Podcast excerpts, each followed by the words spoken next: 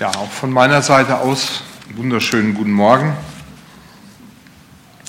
Ich möchte heute über, das habt ihr gehört, über den, das Thema sprechen, Abraham die Zukunft hergeben. Und da gibt es einen Text, der schon ja, fast zwingend dazu passt. Und den lese ich jetzt auch vor. Und zwar lese ich aus 1. Mose 22 die Verse 1 bis 19. Wer eine Bibel dabei hat, kann gerne mitlesen. 1. Mose 22, die Verse 1 bis 19.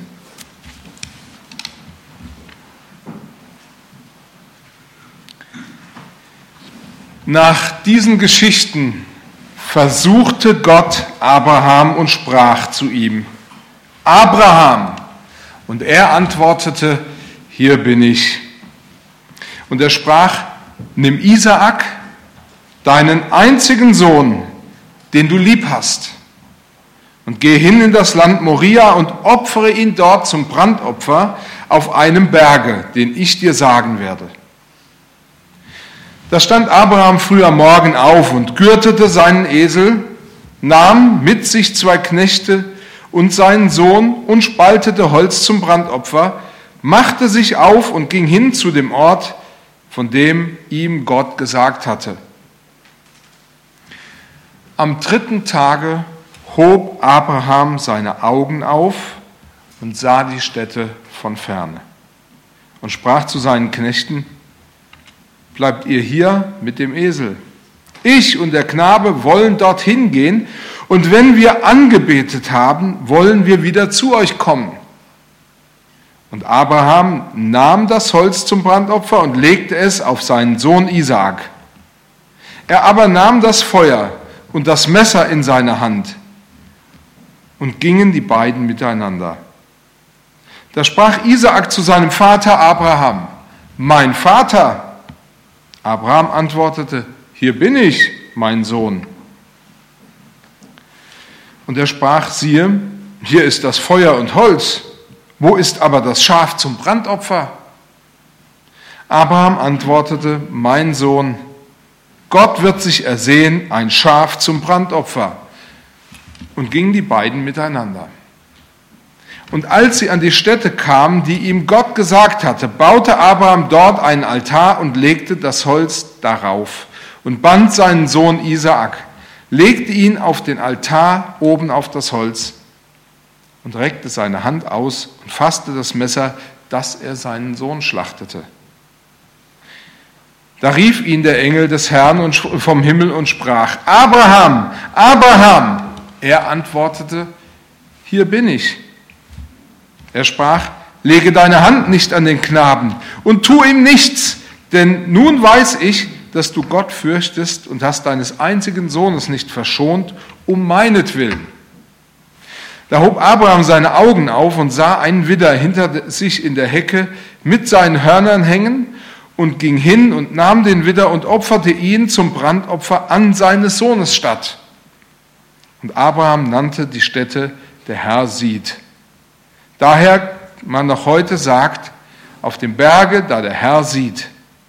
Und der Engel des Herrn rief Abraham abermals vom Himmel her und sprach, ich habe bei mir selbst geschworen, spricht der Herr, weil du solches getan hast und hast deines einzigen Sohnes nicht verschont will ich dein Geschlecht segnen und mehren wie die Sterne am Himmel und wie den Sand am Ufer des Meeres. Und deine Nachkommen sollen die, die Tore seiner Feinde besitzen. Und durch dein Geschlecht sollen alle Völker auf Erden gesegnet werden, weil du meiner Stimme gehorcht hast. So kehrte Abraham zurück zu seinen Knechten und sie, und sie machten sich auf und zogen miteinander nach Beersheba und Abraham blieb dort daselbst. Ich bete nochmal. Danke, Herr, dass du uns dein Wort gibst und dass dein Wort wahr ist. Ich bitte dich von Herzen, dass du jetzt ja, unser Herzen berührst, uns bewegst, uns herausforderst. Im Namen Jesu. Amen.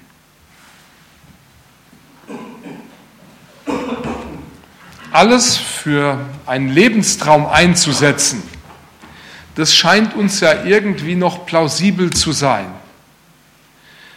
Aber einen Lebenstraum opfern? Im Internet finden sich ja zuhauf ähm, Berichte und Anzeigen, die alle klar machen, du kannst es schaffen, du kannst deinen Lebenstraum verwirklichen. Du musst nur fest dran glauben und du musst dich genau darauf fokussieren, dann wird es schon mit dem Lebenstraum.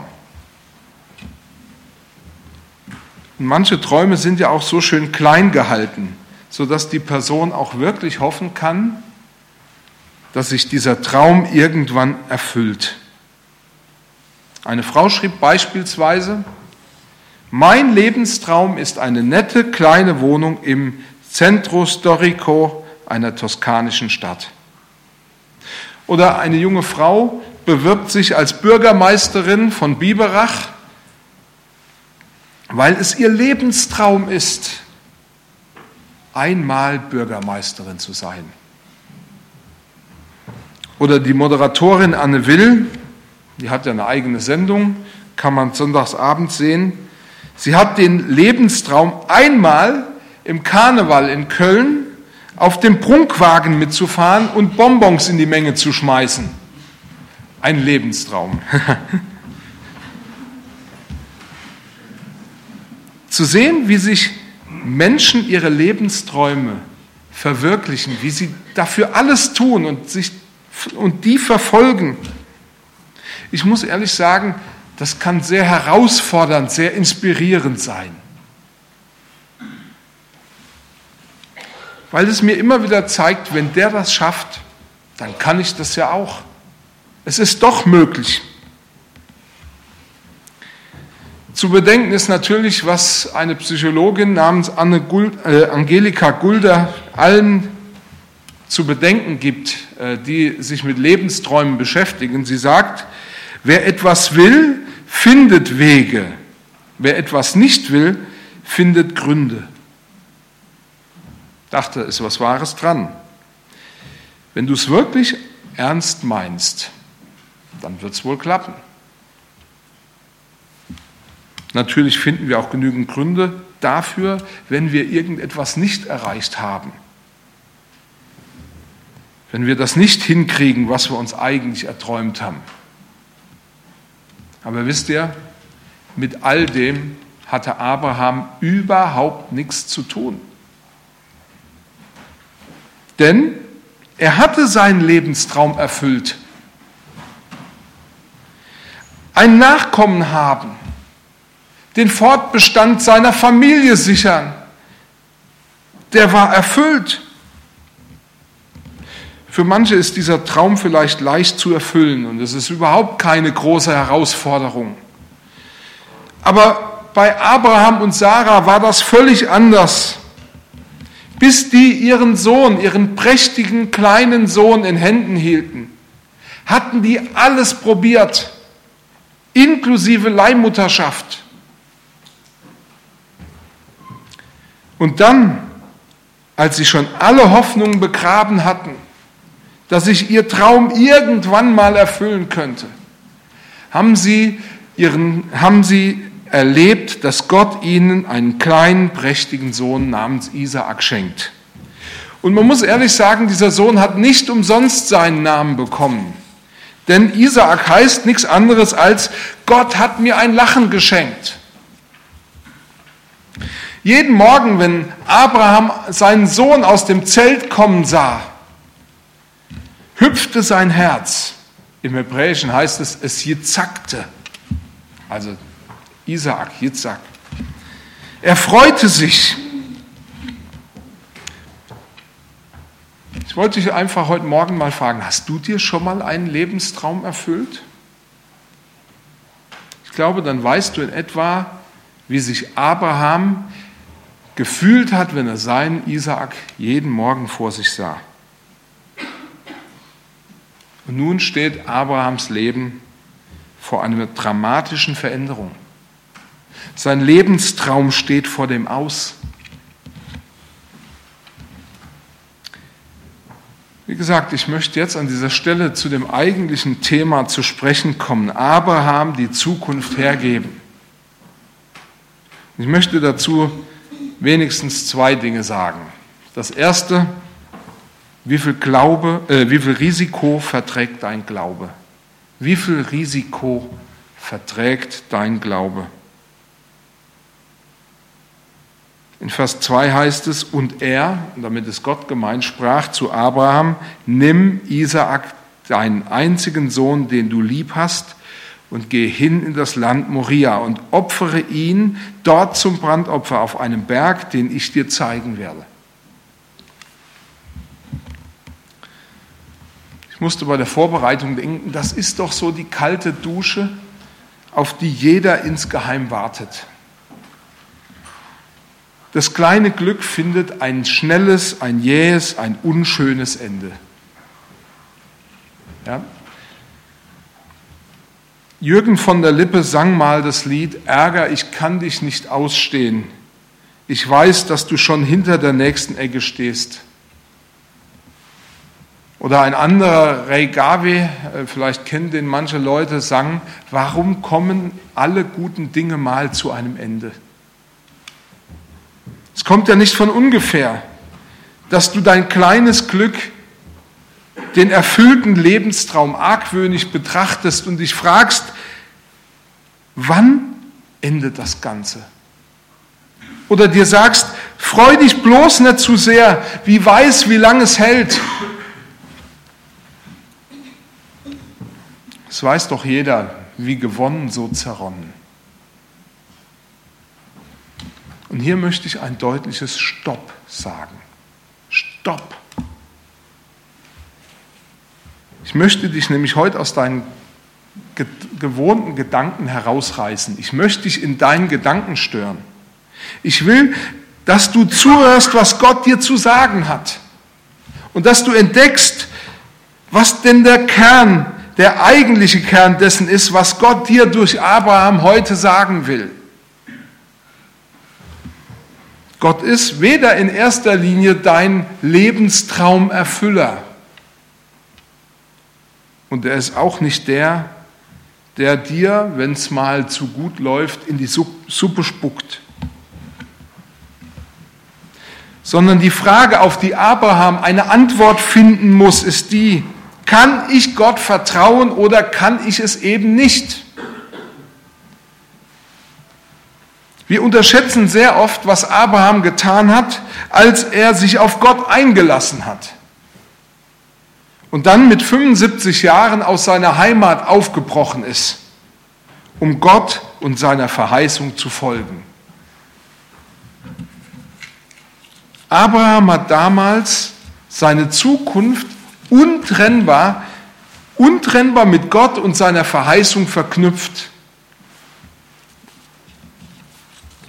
Er wusste, wenn das stimmt, was Gott sagt, dann habe ich eine Zukunft.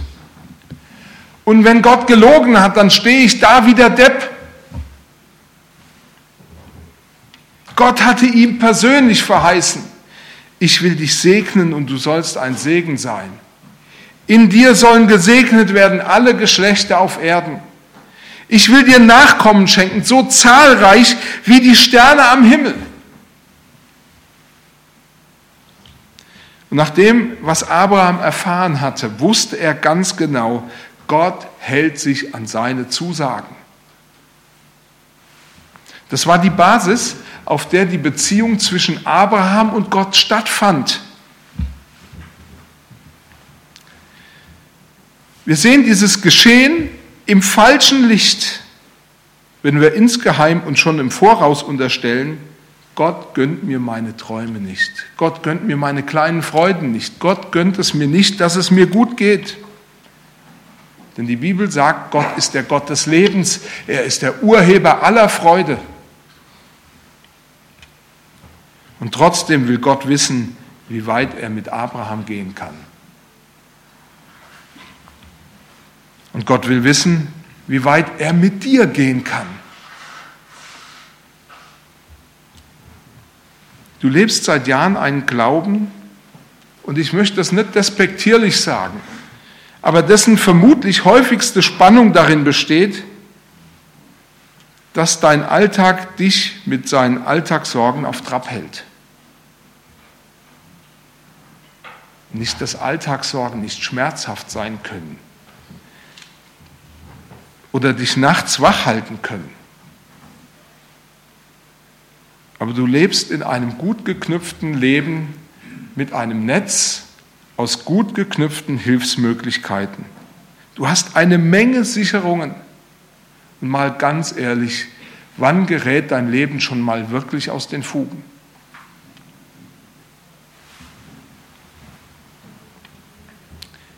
Nicht, dass das nicht auch kraftraubend und anstrengend wäre, sich die Sicherungen zu erhalten.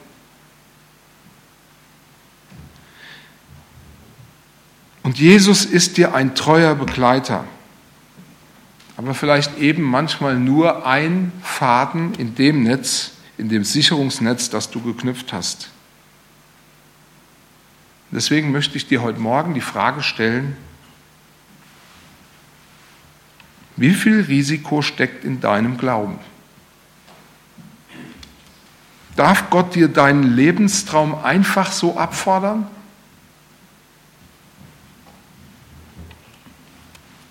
Natürlich können wir darüber nachdenken, ob Abraham eine Wahl hatte. Hätte er denn anders handeln können? Und mal so nebenbei angemerkt, interessant ist ja vielleicht auch mal darüber nachzudenken, dass nie die Rede davon ist, dass Abraham sich hätte ja selber anstelle seines Sohnes opfern können. Also seinen Lebenstraum vielleicht auf eine andere Art erhalten können. Ich opfere mich für Isaak. Stand überhaupt nie zur Debatte. Ich denke, dass es bei uns eine ganze Reihe von Leuten gibt, die ohne mit der Wimper zu zucken sagen können, dass Jesus ihr Leben ist. Und trotzdem stehst du vor der Frage, was darf Gott von dir fordern? Jesus sagt, wo dein Schatz ist, da ist auch dein Herz. Deswegen möchte ich dich heute Morgen fragen, wo ist denn dein Herz? Und was ist das Tabu, das er eben nicht angreifen, antasten darf? Ich möchte ein zweites sagen. Bist du bereit, geprüft zu werden und zu prüfen? In unserem ersten Vers des Textes heißt es, nach diesen Geschichten prüfte Gott Abraham und sprach zu ihm, Abraham, und er antwortete, hier bin ich. Es ist unbestritten, dass Abraham einer unglaublichen Prüfung ausgesetzt wird. Und es ist ebenso klar, dass auf den ersten Blick diese Prüfung nicht zu schaffen ist. Deshalb ist es ja so unglaublich, dass Abraham sich trotzdem auf den Weg macht um Gottes Befehl auszuführen. Schweren Herzens zwar, aber in aller Eile und relativ klar und fokussiert geht Abraham hier zu Werk und setzt das in die Tat um, was Gott von ihm verlangt. Er wusste ganz genau, alle Verheißungen, die ich von Gott bekommen habe, waren bisher nur an diesen einen Punkt geknüpft, nämlich an Isaak. Das war der sichtbare Beweis, dass Gott seine Verheißungen erfüllt und hält. Bis zu diesem Zeitpunkt sah er auch seine ganze Zukunft in Isaak. Und nun macht er sich mit seinem Sohn und zwei Knechten auf den Weg. Vielleicht bleibt die Frage, ist dieses Aufmachen die Aufgabe seiner Träume? Oder ist dieses Aufmachen, auf diesen Weg gehen, der Beweis, wie sehr er Gott vertraute? Und wie sehr er Gott vertraute, dass er Isaak am Leben erhalten wird? Wie gesagt, Abraham hatte erfahren, dass Gott Unmögliches möglich ist. Das hat er erlebt. Und er hatte erfahren, dass Gott sein Wort hält. Und letztlich ist genau das die Basis, auf der auch dein Glaube stehen muss. Gott hält sein Wort. Widerspricht sich Gott hier? Ist es nur eine Teilwahrheit, dass man Gott vertrauen kann? Niemals. In dieser Situation lernt Abraham eine wichtige Lektion. Er lernt und er muss lernen, am Glauben festzuhalten, auch wenn das, ihm auch wenn das vor ihm liegende seinen Verstand in Frage stellt. Wisst ihr, geht es nicht um die Diskussion, dass man beim Glauben nicht auch denken darf oder denken muss. Aber wir kommen immer wieder an Punkte, an denen unser Verstand aussteigt und dann der Glaube gefragt ist. Abraham muss lernen, am Glauben festzuhalten, auch wenn es gegen seinen eigenen Verstand ist. In Sprüche 3, Vers 5 sagt Salomo, verlass dich auf den Herrn von ganzem Herzen und verlass dich eben nicht auf deinen Verstand. Und das ist die Herausforderung, vor der wir manchmal stehen. Unser Verstand sagt nein. Aber kannst du Gott vertrauen und trotzdem gehen? Es gibt in der Bibel mehrere Beispiele, in denen das ganz plastisch uns vor Augen geführt wird. Zum Beispiel als Maria, äh, als vor Maria der Engel stand und ihr offenbarte, du wirst schwanger werden und dein Kind wird ein Sohn des Höchsten heißen. Den sollst du Jesus nennen. Hätte der Verstand, hätte sie ihren Verstand zu diesem Zeitpunkt eingeschaltet, hätte sie wahrscheinlich gesagt, auf keinen Fall. Ich bin verlobt, ich bin ein ehrbares Mädchen. Was sollen denn die Leute denken? Aber was hat sie gesagt? Ich bin des Herrn Magd. Mir geschehe, wie du gesagt hast. Und da denken wir an Petrus. Kann mir kaum vorstellen, dass Petrus über die Eigenschaften und die Tragfähigkeit von Wasser nachgedacht hat, als er, als Jesus gesagt hat, komm, aus dem Boot stieg und auf dem Wasser ging. Aber er hat es getan.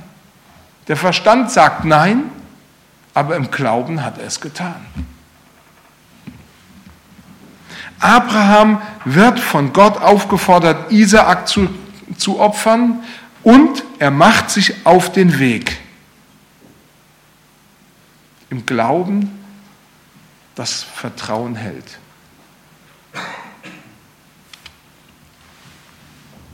Vielleicht fragen sich einige, wusste Abraham denn, dass Gott ihn prüft? Und ich glaube, dass das eine interessante und wichtige Frage ist. Ich glaube, dass Abraham in der Tat ahnte, dass Gott ihn in Anführungszeichen nur auf die Probe stellt. Denn in Vers 8 sagt Abraham zu Isaak, als er ihn nach dem Opfertier gefragt hat, Gott wird sich ein Brandopfer ersehen, mein Sohn.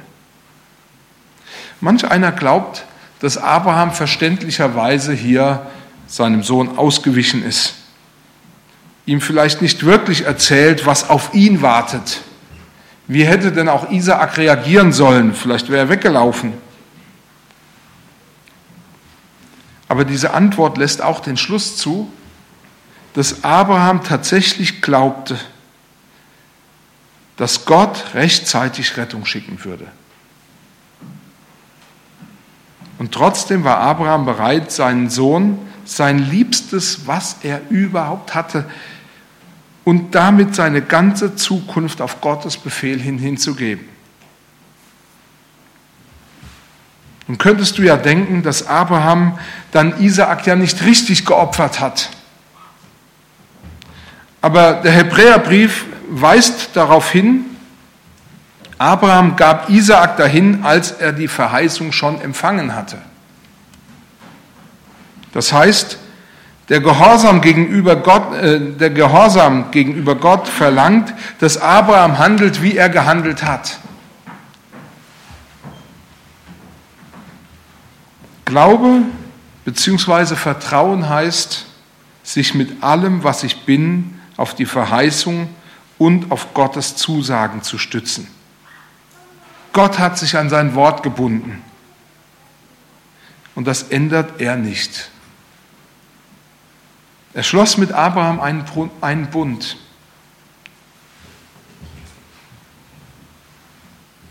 Und wir müssen uns doch ehrlich fragen, auf was wollten wir denn vertrauen, wenn Gott sich nicht an sein Wort gebunden hätte?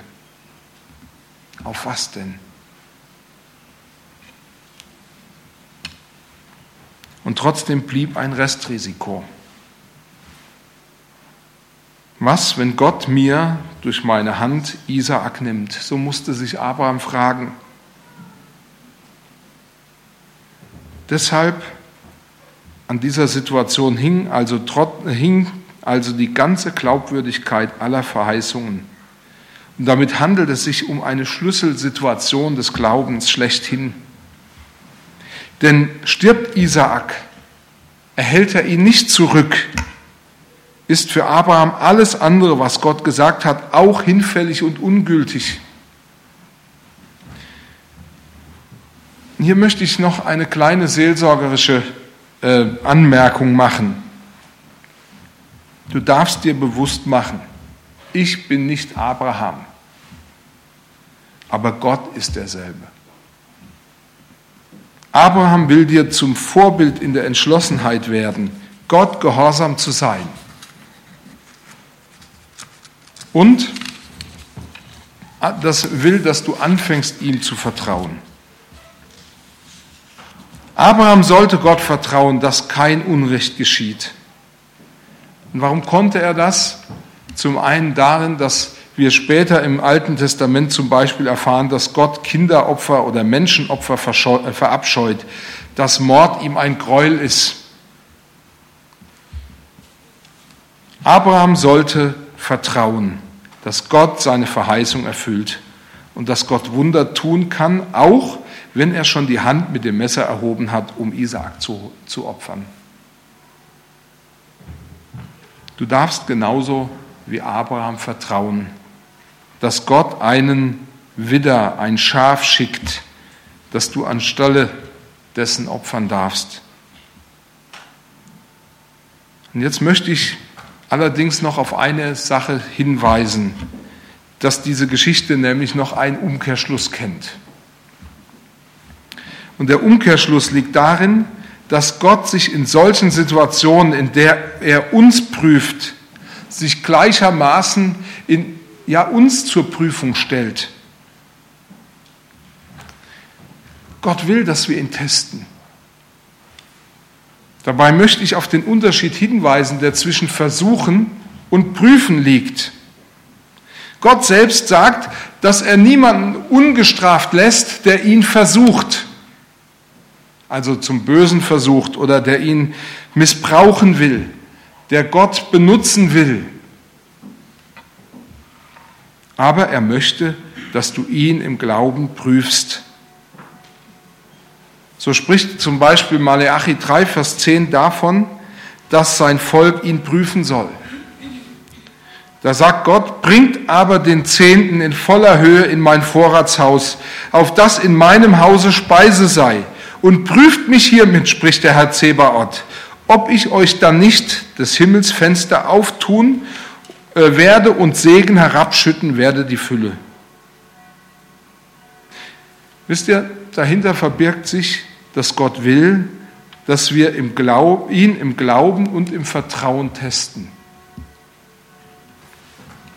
Bei Maleachi kommt Gott sogar selbst darauf zu sprechen, dass das Geben des Zehnten genauso ein Glaubensschritt ist wie die Opferung Isaaks, beziehungsweise das Opfer, das Abraham darbrachte. Denn im Geben des Zehnten steckt die Aufforderung, setz deine ganze Lebensgrundlage für Gott ein und glaube, dass Gott dich retten und versorgen wird. Es ging beim Geben des Zehnten nie nur um das Geben des zehnten Teils von allem, was du hast, sondern vor allem darum, dass du zum Ausdruck bringst, dass dein ganzes Vertrauen auf Gott äh, gesetzt ist, dass du Gott vertraust, dass er dich versorgen wird. Deshalb, weil er dich versorgt, gib ihm deine Versorgung und deine Zukunft. Abraham hat das getan. Er gab seine Zukunft. Ich möchte dich heute Morgen fragen, im Angesicht deiner ganzen Absicherungen, die du für dein Leben getroffen hast, hast du deine Zukunft in Gottes Hand gelegt? Hast du das wirklich gemacht? Oder ist dir das zu viel Risiko? Was würde passieren, wenn du, im, wenn du Gott im Glauben dein ganzes Leben und deine ganze Zukunft hingibst? Wie reagierst du? Amen. Möchte noch beten.